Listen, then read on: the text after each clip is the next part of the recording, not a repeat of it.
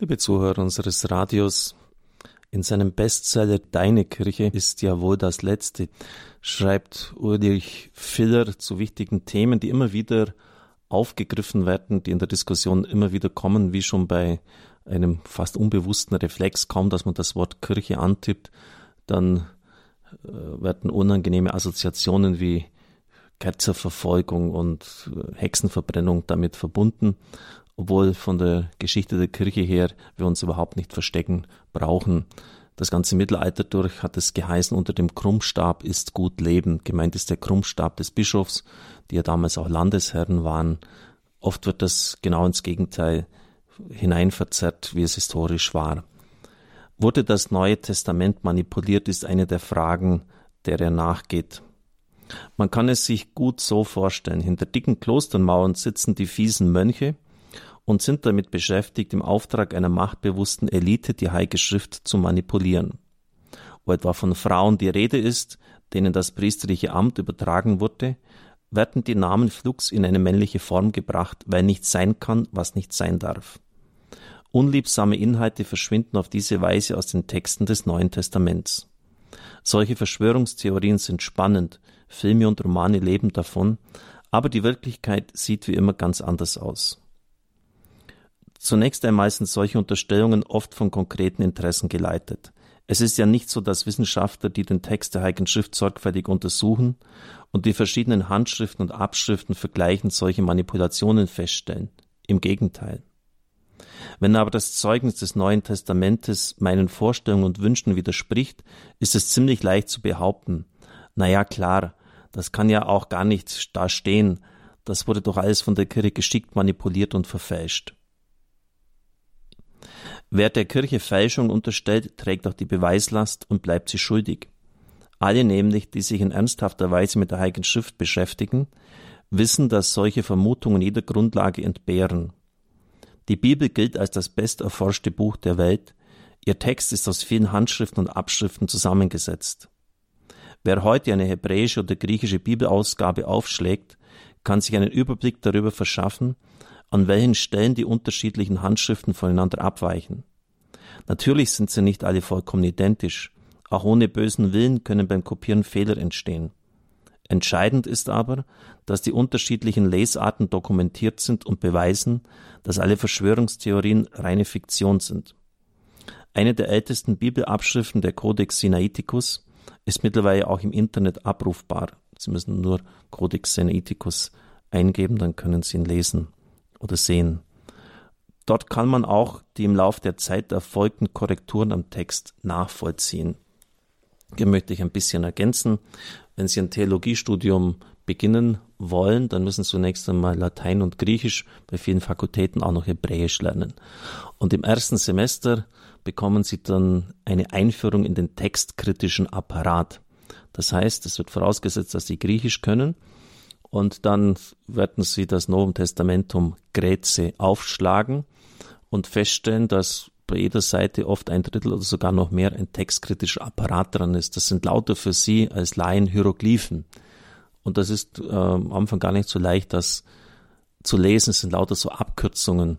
Äh, Codex Sinaiticus oder Codex Vaticanus, äh, die haben bestimmte Kürzel. Das ist nur ein Buchstaben, oft aus dem Hebräischen genommen. Und dann werden sie von den Neutestamentlern eingeführt und es wird ihnen gesagt, dieser Codex Sinaiticus ist besonders beweiskräftig äh, oder der hat bei dem Johannesevangelium einen Ursprung, der sehr nahe an der Verfassungszeit durch Johannes selber ist. Sie müssen also lernen, diesen Apparat zu lesen. Und sie müssen auch lernen, wie die unterschiedlichen Variationen sind. Die sind in der Regel nicht gravierend, aber es gibt eben bestimmte unterschiedliche Lesarten. Und darüber werden sie geprüft. Also sie werden dann aufgefordert, bei der Prüfung eine Stelle aus dem Neuen Testament in Griechisch aufzuschlagen. Und dann müssen sie in der Lage sein, den Apparat zu lesen und auch äh, zu verstehen und zu gewichten, weil es gibt bestimmte Handschriften, die äh, nicht sehr ursprungsgetreu sind, wo man weiß, die sind nicht so ähm, wichtig und das müssen sie dann auch sagen können. Also es ist richtig mit Mühe und Arbeit verbunden. Und das wird also komplett dokumentiert. Äh, hier irgendeine Verschwörungstheorie anzubringen, ist völlig sinnlos, weil die Texte aus der Antike einfach vorliegen. Äh, und da kann man nicht zusätzlich hinzuerfinden. Fidder schreibt weiter, auch der Roman Sakrileg, der Da Vinci Code von Dan Brown unterstellt der Kirche die Verfälschung der Heiligen Schrift. Die vier Evangelien seien erst von Kaiser Konstantin, er lebte 280 bis 337, auf dem Konzil von Nicäa 325 aus einer ganzen Reihe von zur Verfügung stehenden Evangelien ausgewählt worden. Die anderen seien von ihm vernichtet worden. Begründung, weil sie nicht von einer Ehe zwischen Jesus und Maria Magdalena sprechen. Er geht dann auch eigens, was sicher auch gut und notwendig und sinnvoll ist, auf das Buch von Dan Brown, Sakrileg, ein. Das schließt sich an diesen Abschnitt an. Ich werde das nicht tun, weil es, das ist übernächste Abschnitt, ähm, weil es mir einfach zu dumm ist.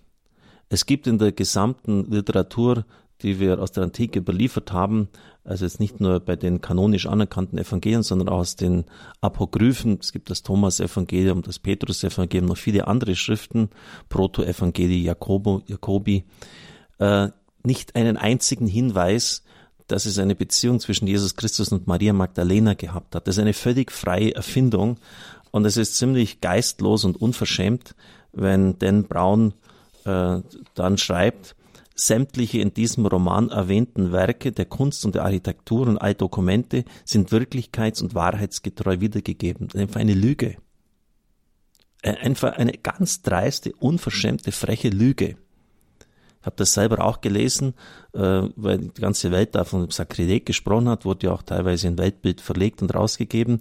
Habe mir lange überlegt, ob ich es lesen soll, haben es doch in einem Kiosk erworben, wenn man da auch irgendwie auf der Höhe der Zeit sein muss und weil es auch viele Leute bewegt hat.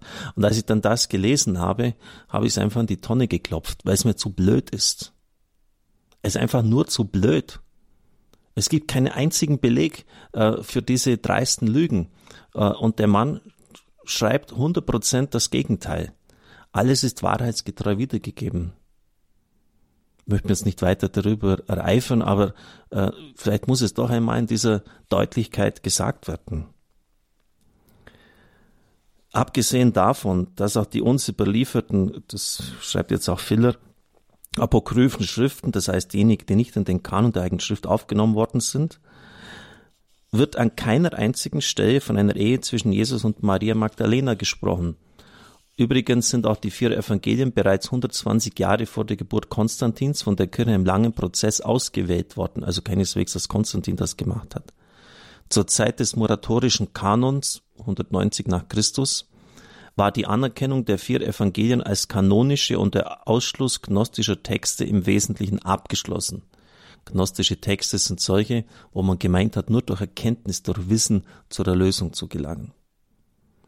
Die Kriterien für diesen Prozess waren eindeutig. Zum Kanon der Heiligen Schrift wurden nur Texte gerechnet, die als Ausdruck des ursprünglichen Zeugnisses der Apostel gewertet werden können, und zwar aufgrund ihres hohen Alters, ihrer Verwendung im Gottesdienst und ihrer Entsprechung zur Verkündigung der Kirche.